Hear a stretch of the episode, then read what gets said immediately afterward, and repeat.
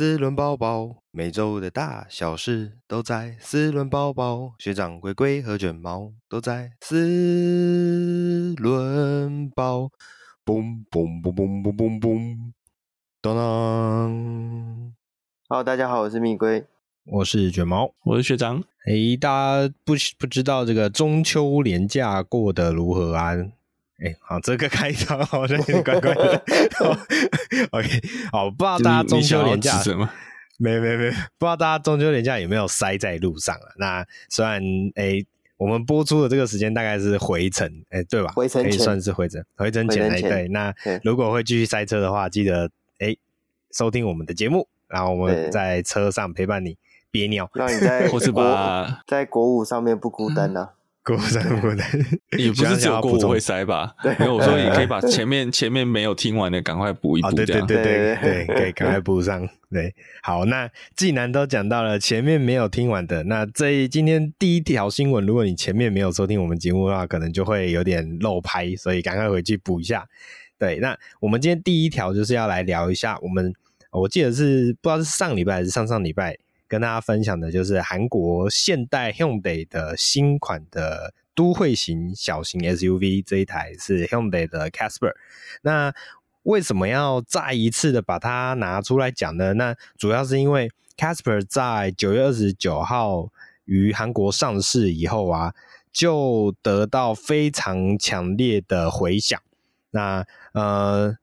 十四号开放早鸟预定的这个状况，线上预购的这个状况下，首日便收获了多达，我看一下，个十百千万，首日便多达十八万九，哎，哎，不好意思，一万八千九百四十张的订单，十八万有点可怕，十八万台，对对，不好意思，是一万八千九百四十张订单，对。那确实是还蛮强劲的，那甚至是打破了 Hyundai 的呃内燃机车款历史中的最高纪录。好，那除了它非常受到欢迎的这件事情以外呢，另外一个要分享的，其实反而是，诶、这一台车还有一个算是一个小小趣闻呐、就是。这呃，Hyundai 的 Casper 开放线上购买的同时呢，呃，还一度造成网页瘫痪。对，那呃，我们台湾如果发生网页瘫痪，大概就是在抢疫苗的时候啦。对，人家韩国是在讲的新车。哦，这样会不会被查水表？不好意思，不会，不会，不会。等一下我们要就是抢疫苗，但不会抢高端。哎，这样就会被查水表了。OK，可以。好，那甚至呢，连韩国总统文在寅也透过了网络购买了一辆。那青瓦台对此表示：“哎，青瓦台如果对可能对韩国文化比较不熟的，反正青瓦台其实就是韩南韩的有点像对总统府的代代称。嗯、对对对，OK，就像大陆的中南海。哦，是是是，对对对，那种感觉，或是讲到白宫，美国的白宫，或是英国的，嗯、不不太？一样，因为白宫是哦。就房子，房子本身，建筑物本身，对对对对对对。那那五角大厦之于国防部。好，我们不用看他太远。OK，好，我们拉回来。对，不深究。呃，青瓦台也对此表示啊，文在寅总统所下定的这一台 Casper 将用于卸任后的个人车辆使用。对，好，所以这大概就是这这这周的第一条有趣的小新闻。对，那我们也在此强烈的呼吁我们的蔡总统，呃。没有必要特别去买国产车。没有，蔡总统不是吗？哦，你说他自己开的吗？对对对对对，呃，顾及到那个想想说总统坐车不是都买奥迪了？奥迪跟那个 Land Rover，我记得。对对，总统可以自己开吗？不行吧？现在不行了，退役以后了。没有没有，我应该要这样讲，我应该我应该要讲，这这个是不同国家啊，这个有稍微歪楼一下，不同国家对他总统的这个定义，就台湾还是跟或者是比较像美国或像就传统一点，基本像皇帝啦，就是你一定要有这么多人保护什么之类。对对，其实有很多国家的总统或总理根本就是自己开始上下班啊，它就是一个公职而已，只是一个职称，一个工作，对他只是一个公职工作而已，对。没关系，我们也许可以期待下一任总统搭公车上班。哦，没有没有，我们没有任何政治立场。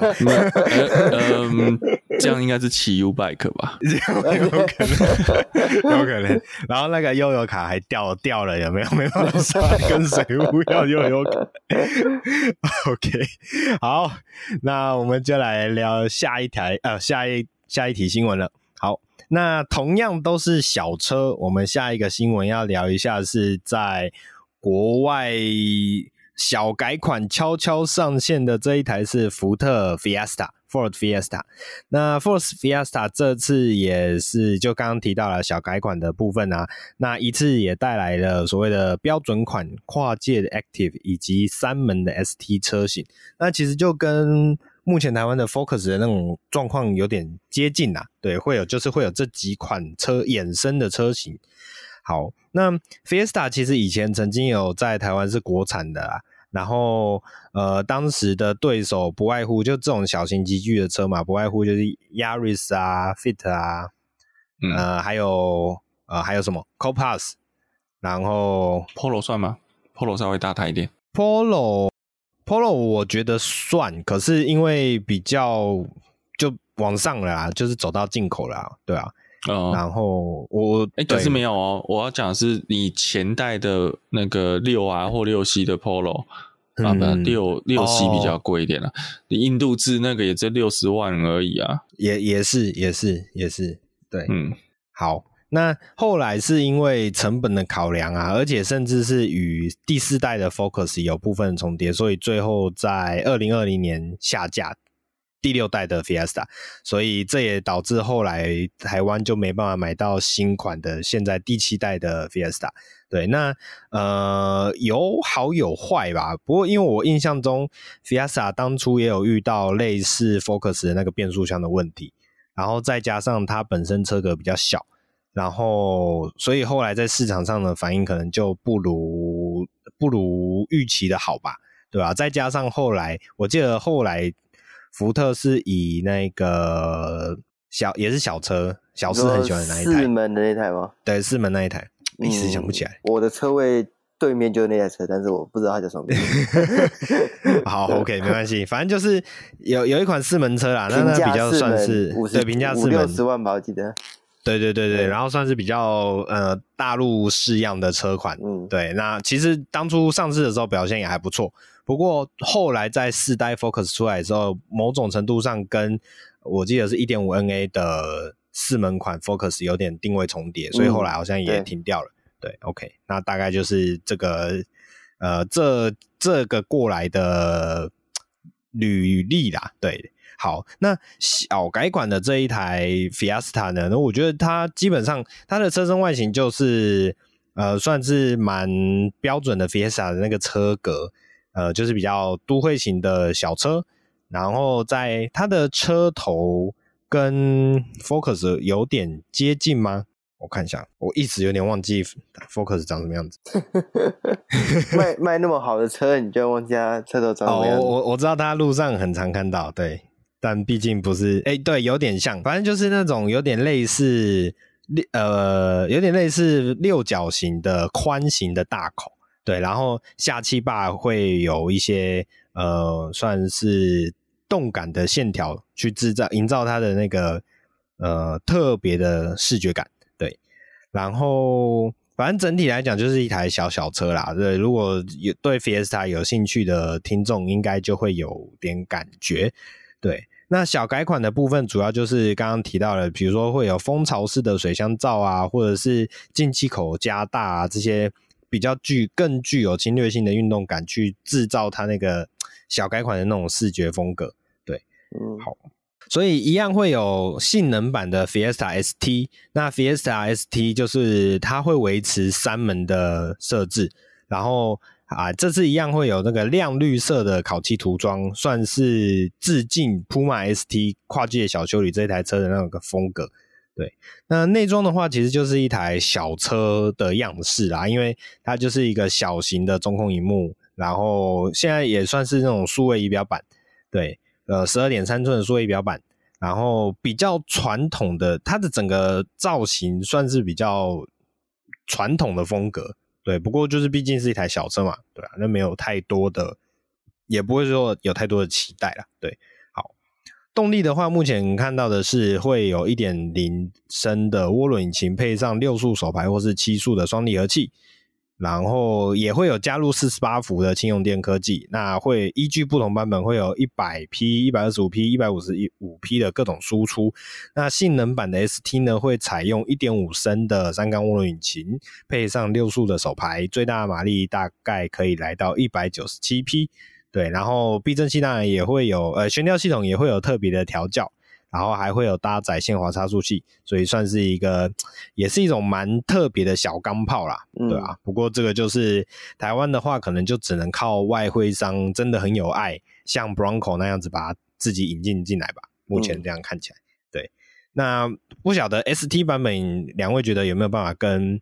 呃，GR Yaris 一拼，性质还是不太一样，我觉得不一样哎、欸，价位也不太一样，应该说整个客群就不同了啦。对，因为这个 Fiesta 毕竟还是一个比较市呃市场消费者市场面的，嗯，怎么讲？先来讲，诶，一般道路使用者市场。哦，是是，GR Yaris 是。诶，哦，鬼神级道路 使用者市场，极端消费者使用的，对对，所以大概大概大概就是贴到 Polo GTI 的那一那个，对对对对，我觉得会跟这个会比较像，就是也还要小车，然后他又要有比较极端性能，所以他想要花钱下去，因为其实 Polo GTI 真的不便宜，是是是是，对啊对啊，好对啊，不过唯一的可惜点就是台湾能看到的机会比较不大。OK，那我们就在期待台湾市场上，它嗯没机会国产吧，所以呃应该是不太可能。对对对吧，我觉得现在台湾有那个外汇的，而且还不少，三门五门我都看过。嗯嗯嗯，对。我觉得现在福特就是专心在 Focus 跟酷卡这两个车款为主了。嗯，没有，他就卖卖三台车嘛。那天我看到一个比喻还蛮好的，就 Focus 卖三台，汉达也卖三台。Focus 就是卖酷达、酷卡 Focus、Focus Active。嗯，然后那个汉达就是卖 CRV、HRV 跟 Fit。哦，对对，是整个产品线非常精致。其他就不卖了。宏达就是卖 Fit，然后大一点的 Fit 跟很大台的 Fit，然后福特就是卖 Focus，然后跟大一点的 Focus，高一点的 Focus 跟更提高的 Focus。对。哎，那这样我来说福特赢，为什么？因为福特还有一台超大版的这个诶酷咖 AM。五五零哦，是是是是是，对对对，这个要花额外花钱解锁，对，而且要花不少钱。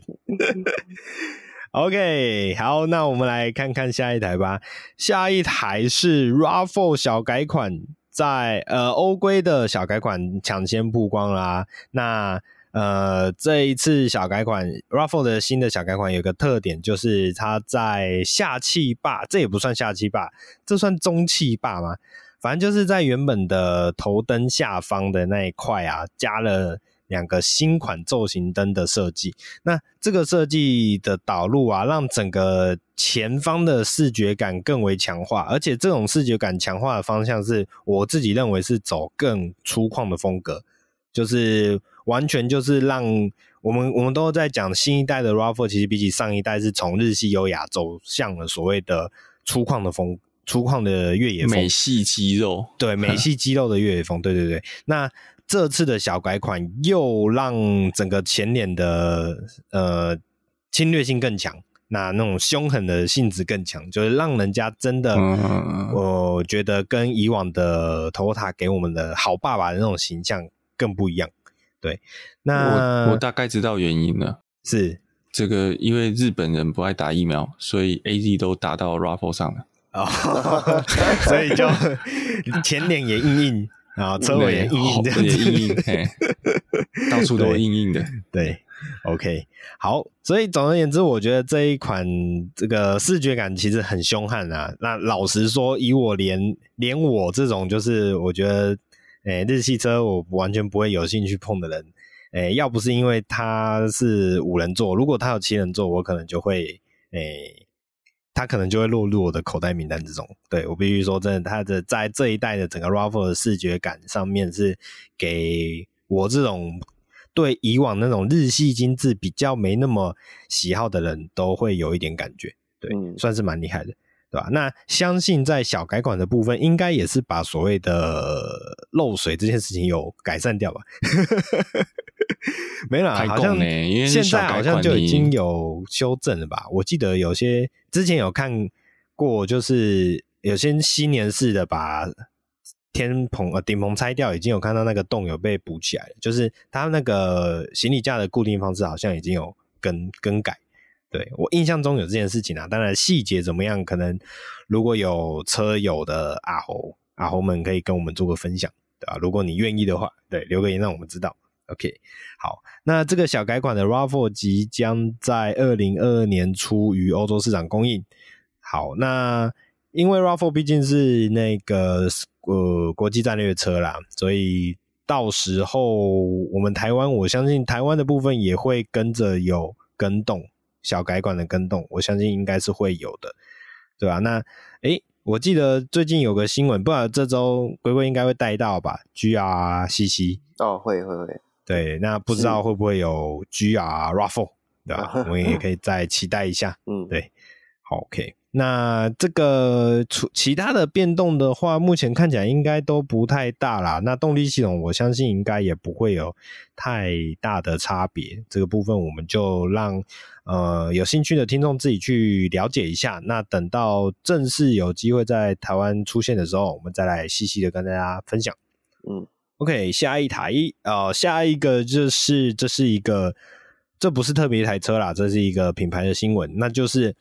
五年后，米兹比许日本的新车将全数改采尼桑的底盘，也就是说，呃，米兹比许血统三菱协统的新车，也不能讲新车啦，三菱协统的平台设计将不再出现了。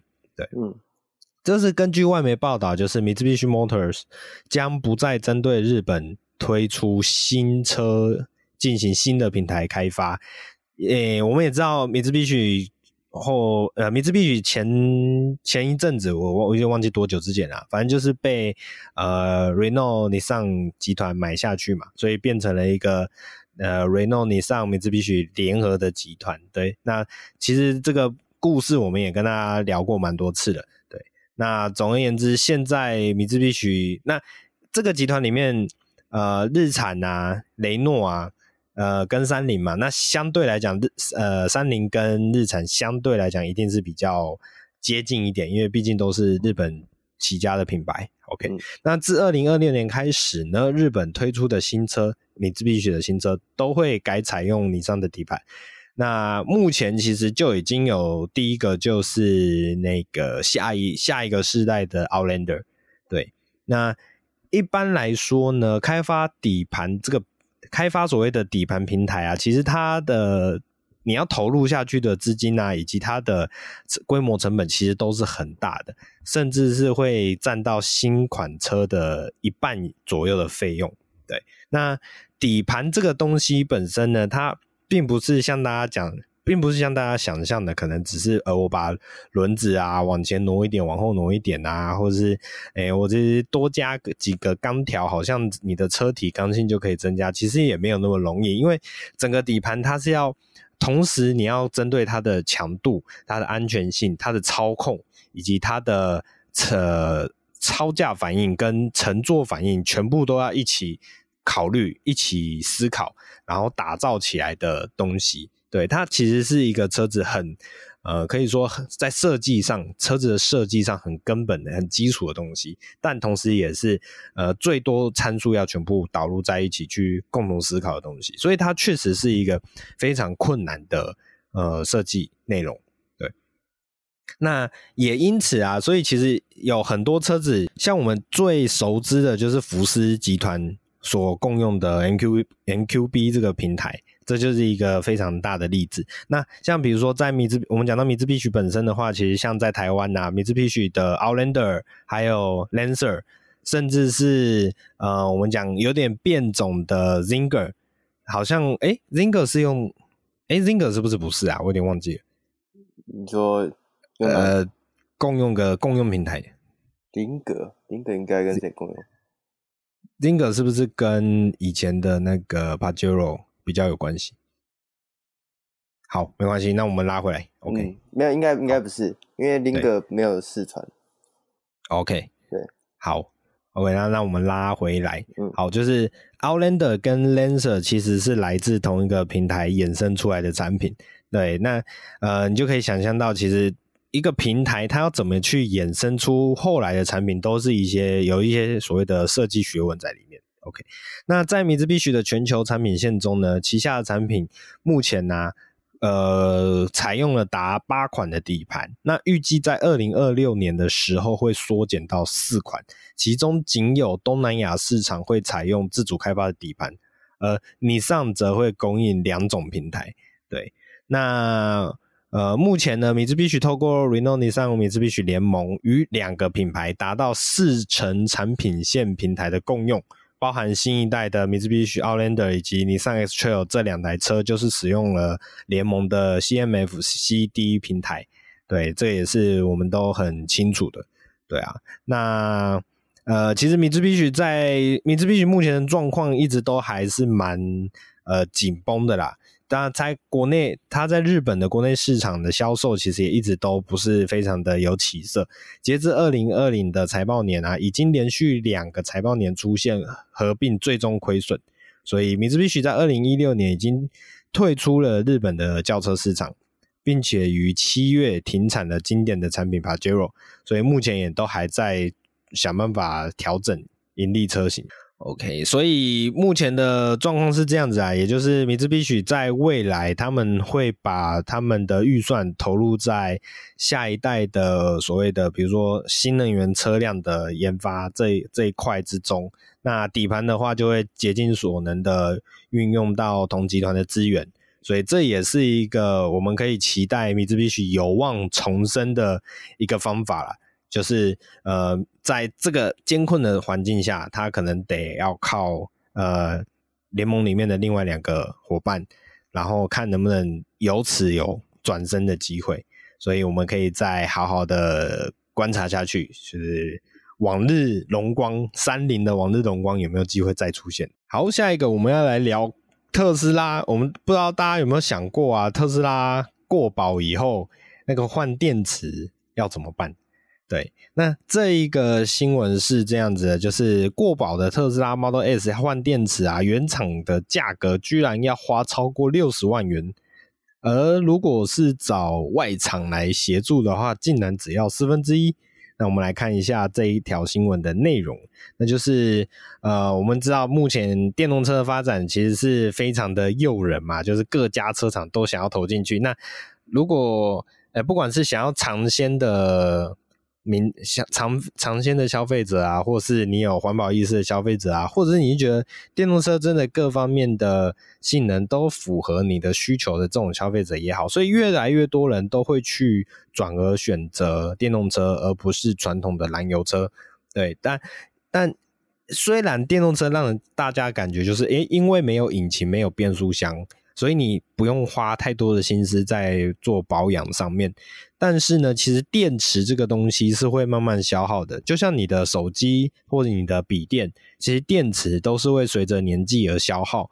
那不管是你的使用行为，呃，使用习惯好坏啊，或者是你的呃电池，就是可能你没有放到很几乎快没电再充满啊，或就中途就把它拿来使用，这些都会影响到电池的寿命。对，那更换电池这件事情很有可能就会让你把原本省下来的保养费给你吐回去给原厂。对，那因为啦，也相对的来讲，对于原厂来说，他可能没办法跟你赚所谓的呃所谓的保养费，所以换言之，他从别的方式想要获得收入的话，很可能就是直接帮你更换电池，这就是他一个很大的收入来源。对，那对各车厂目前电动车的车厂来讲，电池本身也是一个非常呃算是独家的技术吧。就是每一每一家车厂对电池的设计都有它独特的呃设计之处，所以对他来说，这确实是一个非常成本高昂的东西。所以那他要把这个成本转嫁在消费者身上，其实也算是呃合理的，或者是。可想而知的事情。对，那像比如说 Model S 啊，就有诶、外媒啊，就是他有跟原厂了解到，诶、想要更换电池的话，那因为原厂表示呢，更换电池的话，它只能换整个电池组，就是那个整块大电池。那其实我们知道，整块大电池里面，它其实都还会有呃不同的电池包。那电池包里面呢，会再包不同的电池芯。所以其实你看到的这个电动车的电池，并不是呃一定要整块就换掉。但是对原厂来说啊，它当然是整块直接下下来，下一颗旧的，然后给你装一颗新的上去，对它来讲是最省事。那它也可以获得最大的呃利益。对，那。在国外啊，换这一 Model S 的这个整个电池组呢，居然要价折合台币超过六十二万元。对，那那这真的是一个蛮不小的成本支出。对，那这一个这是一个国外的 YouTuber 叫做 Richard Review 的这个 YouTube 频道啊，那他就尝试去所谓的外厂，我们讲所谓的外厂去更换电池组，也就是说他。不是直接更换你的整组大电池，它是跟针对你电池组里面可能已经比较有消耗、比较不健康的电池包去做单独的更换。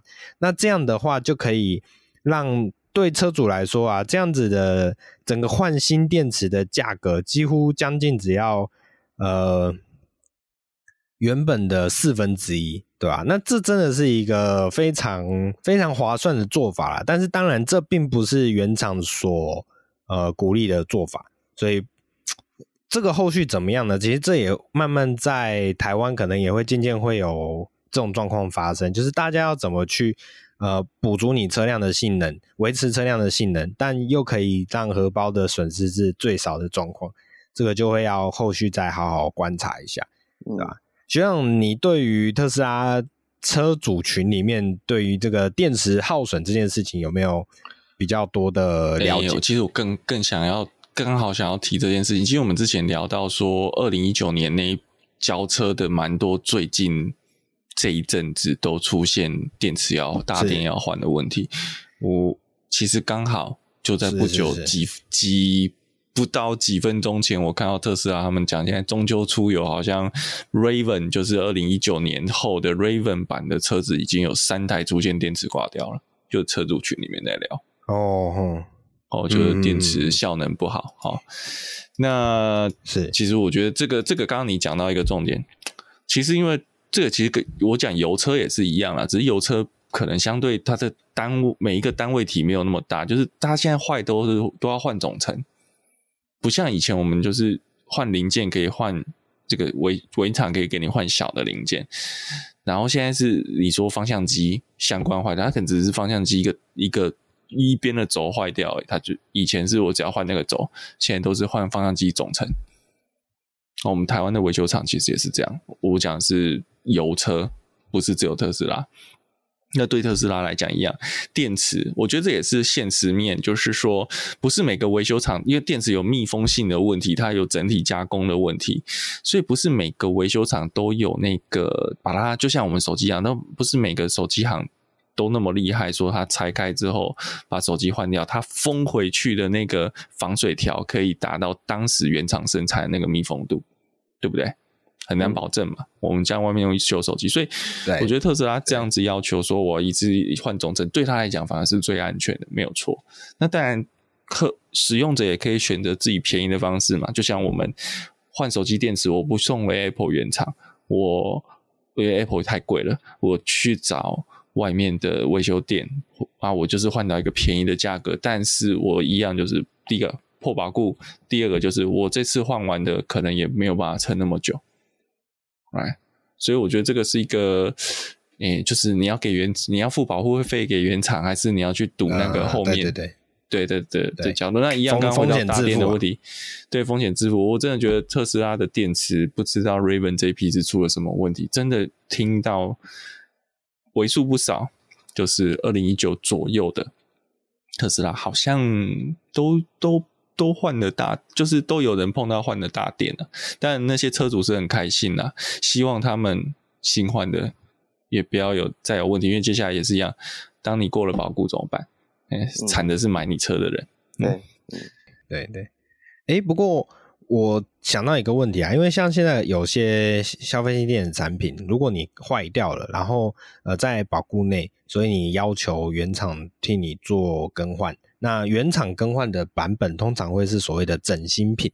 那我不晓得特斯拉换的大电池是不是整新品，还是是全新电池？这我蛮蛮好奇的。诶，好，这是个好问题，我没有去追究过，嗯、这个可以、嗯、可以研究一下，再跟大家分享。可能或者是有听友知道，就也可以反馈给我们。嗯 嗯，是是是，对，OK。不过我刚刚讲到一个，看到一个特斯拉相关的新闻呢，也是就在今天而已。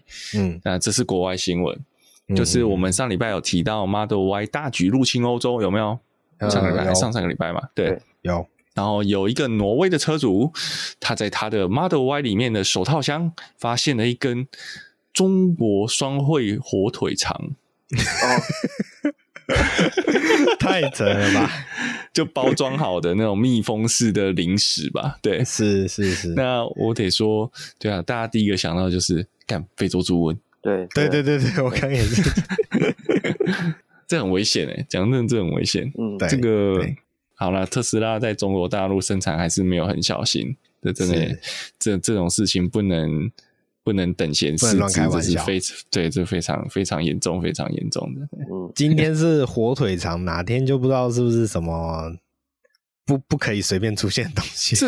这让我想到，就是有之前就有在讲说，有一些中国出口的，我现在不是阴谋论，我只是在讲，可能他们真的是不小心，就是中国出口的这种货运或是网购里面会出现，就是火腿类食品。嗯嗯，前阵子蛮多的。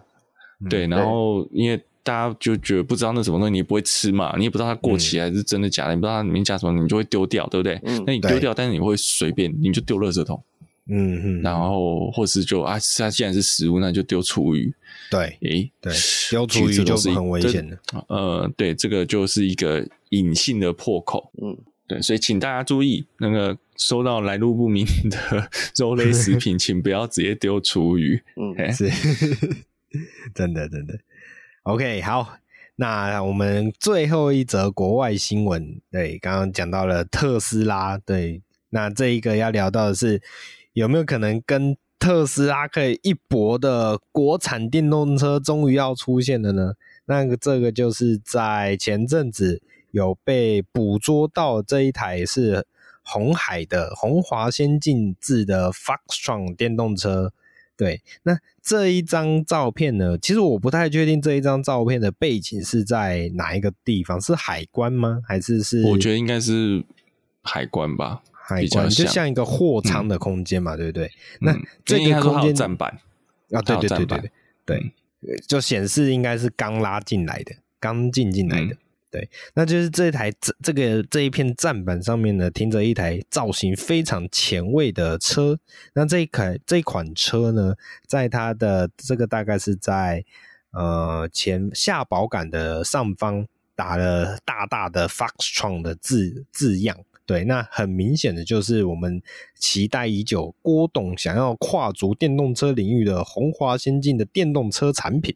对，那外形上呢，呃，出现以后啊，其实很多人都有在讲说，哎，整体外形上算是过了第一关呐，就是不难看，不难看。对，那。鸿海集团其实有针对这个照片曝光的事情有发表言论啊，那鸿海集团回复说，很遗憾，MIH 联盟相关电动车款在运送的过程中意外曝光，那也请大家十月十八号鸿海科技日可以拭目以待。对，OK，那。好，学学长讲泄密这件事情是非常严重的，等同叛国，好不好？叛红海国，不要闹了，这绝对不是。我个人觉得这绝对不是泄密，是叫做这叫什么？等下再用东京热说法，叫做意外露出，意外露出还是故意的，故意的意外露出。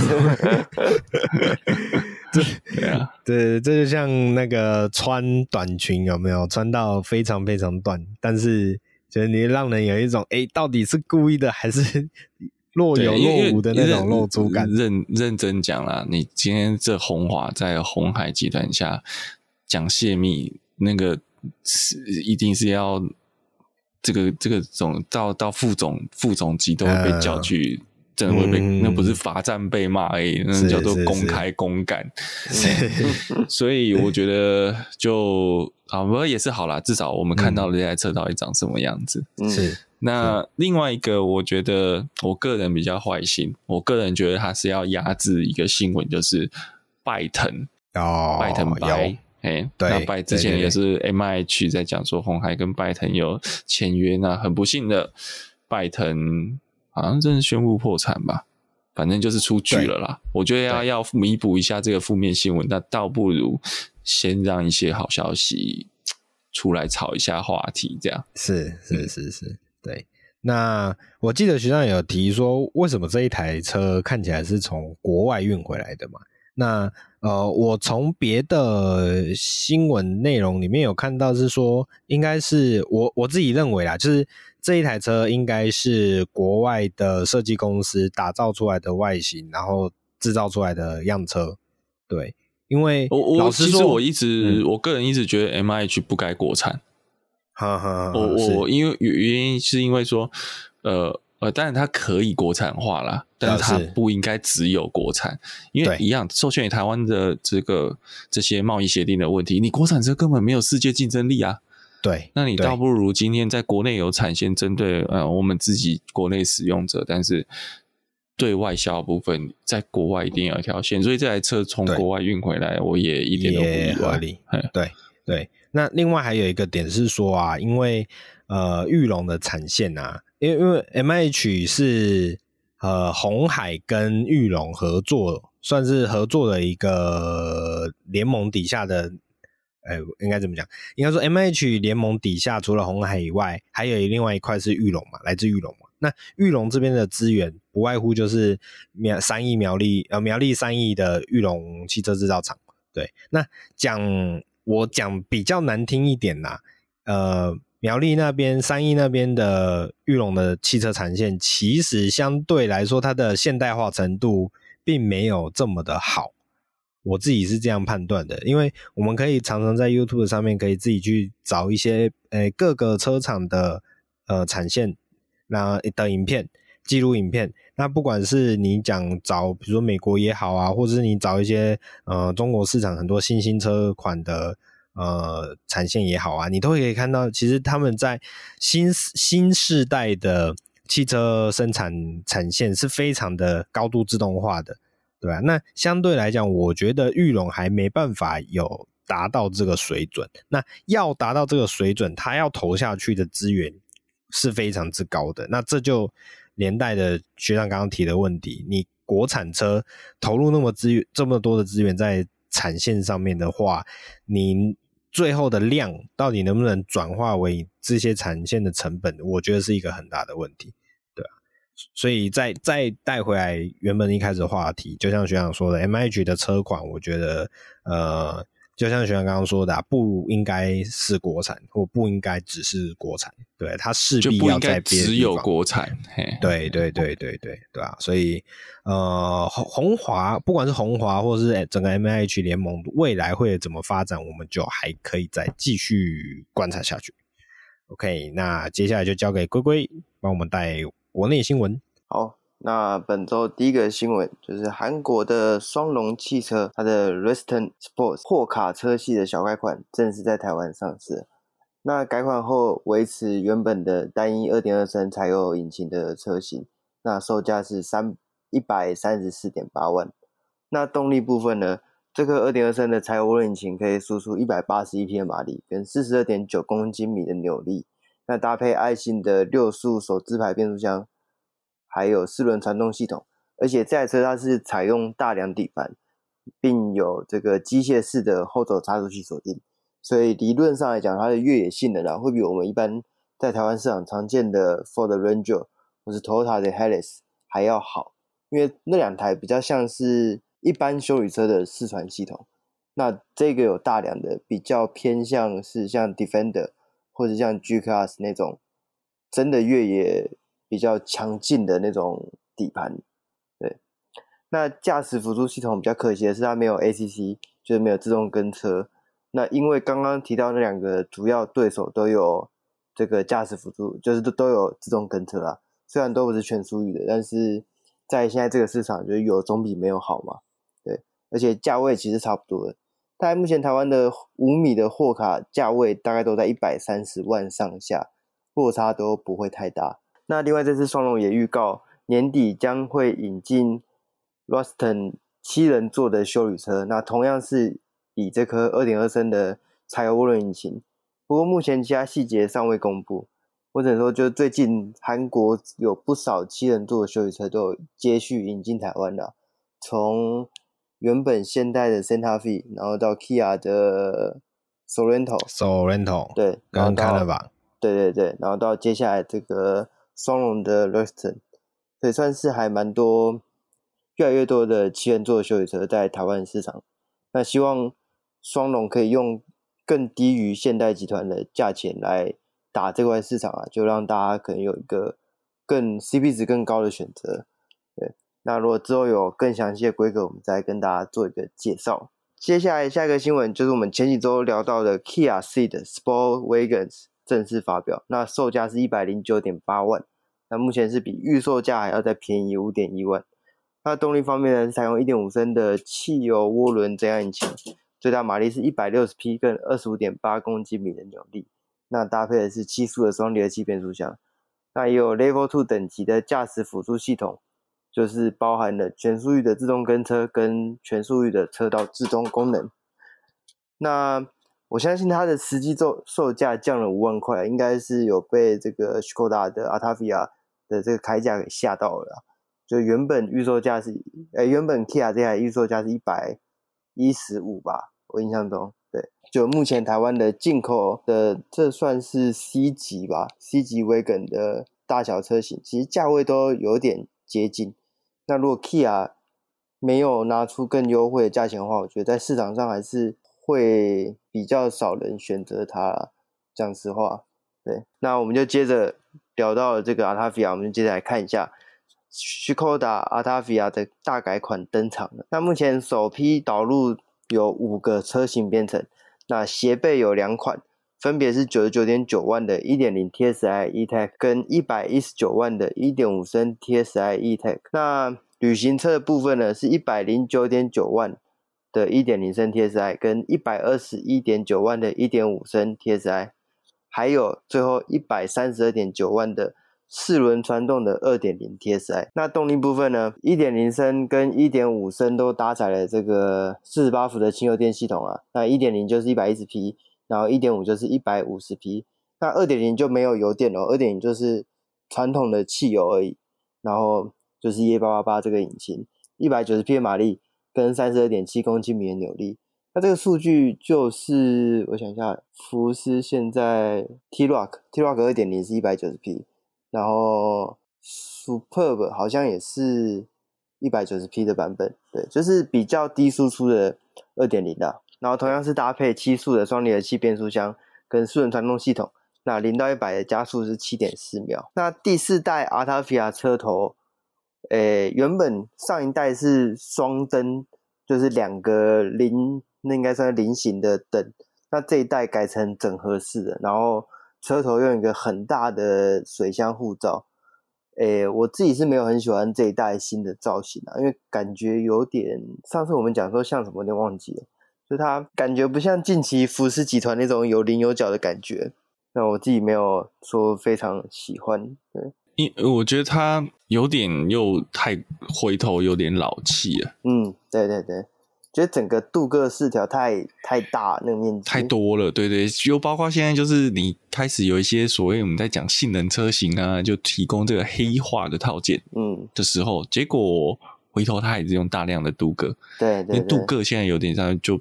市场面上好像就觉得稍微有点像是那种，诶、欸，中年车型，嗯，中年人喜欢的车型，雷用的。好，虽然自己也是中年的，糟糕。对，好，那，诶、欸，另外这台这一次的 Octavia 也搭载了 Level 2等级的驾驶辅助系统，就是上一代我记得是有全速域的跟车啦，但是之前是都没有车道之中。那在大改款之后，车道之中也都有了。那网络上有不少就是车友讨论，都觉得说这次斯柯达开的价钱其实还是蛮有竞争力的啊。那我自己觉得它会打到最明显的应该是自己家的 Golf 法拉利，因为 Golf 只有一点五 T，然后价位价钱是一百二十九点八万，就对比斯柯达的这台价位大概是差十万左右吧。对它比较可惜的是，Golf 的 Wagon 没有更多的诶、欸、引擎编程可以选，一向 Golf 都只进单一车型而已。对，我觉得应该也是留给这个 Autavia 一点市场去销售。好，那我们之后再看看这个 Autavia 是不是真如乡民所说的那么吸引人，我们就让这个销售数字来告诉我们答案。对，那接下来的新闻就是上一半我们有聊到。Focus 推出了这个新年式的 ST Line Lomo X 这个版本。那在发表的时候，除了这个车型之外，福特六更推出了售价一百三十八点八万的 Focus ST 手排版，而且首批的三十台都已经卖完了。那这个 Focus ST 六六速手排的版本，它搭载了专属性能调教的六速手排变速箱。然后有原厂原厂就有这个快排设计，在 S 模式下更拥有这个退档补油的功能，就是自动的退档补油啊，你就不用再做更值了。对，然后新车配备包含了 ST，就是之前就有的 Recaro 的赛车座椅，然后它也重新设计，更符合可以踩踏三个踏板。对，至少原厂这样讲，那我觉得应该不会特地再做一张。不一样的椅子啊，我觉得应该是它那个脚架的高度可能有所不同。对，那因为它是五门的车型，所以它它也搭载了这个 CCD 主动式的悬吊系统跟 ELSD 的限滑差速器。然后手排的 ST 跟自排还有另外一个差异是手排多了一个 Launch Control 的功能，就是这个中文叫做弹弹射起步的模式，在自排版本上面是没有，但是手排版有。那动力部分呢，一样跟原本的 Focus ST 是采用二点三升的涡轮增压引擎，那最大马力是两百八十匹。那原本有的 Copilot 三六零在这台上面也有，只是因为它是首排车型，所以自动跟车会改成三十公里以下会自己取消，就没有办法做到全速域。对。那之前其实我们诶、我跟学长都有试过这个 Focus S Focus ST Wagon。那它其实我觉得它比较大的问题就是没有办法退档吧，就是在你想要做比较变速箱不够聪明，对，它不够激进啊，嗯、就是它变速箱的保护还是相对多一点的。对，那如果换到手排车型上，其实这个问题就会完全的消失了。你爱换几档就换几档，对，没有不一定诶，说不定那电脑给你断油。哎，对。希望之前十八度一样。换错，他直接你卡你，对，你直接卡你油。对，好。那比较特别的是啊，原厂公告的 Focus ST 手排版的零到一百加速是五点七秒，然后自排是六秒。其实，在最近几年，但是最近，呃、欸，可能最近五年的新车啊，自排的零百加速其实都已经超越手排的这个秒数了。不管是像 B W 啊，或者是。可能其他的性能车厂大部分都是这个这个样子，但是 Focus 在原厂数据上手排却是赢过自排的。但是我看了几家国外的媒体实测，事实上都是自排的版本反而可以跑进五五秒七、五秒八这个数字，那手排大部分都在六秒五左右。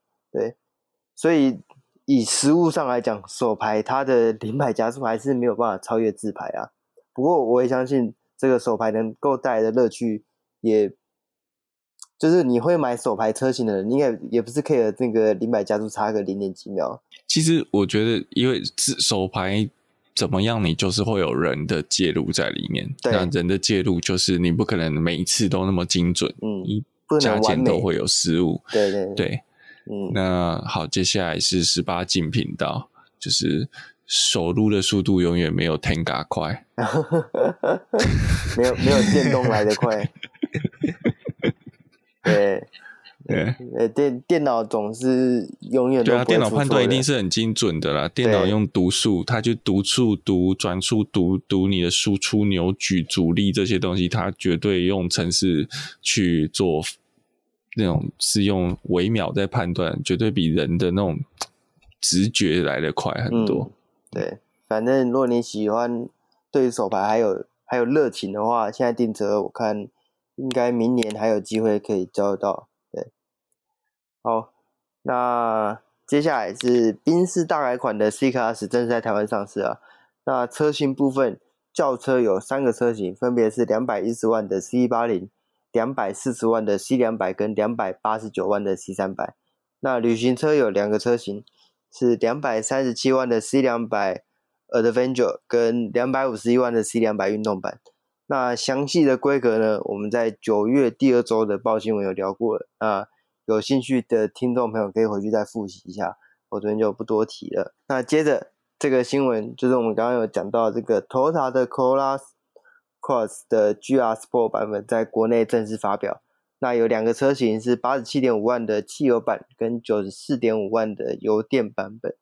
那我这边再介绍一次啊，GR Sport 这个版本就像是宾士的 M G Line 或者是 BMW 的 M Sport 一样，它基本上就只有整个外观。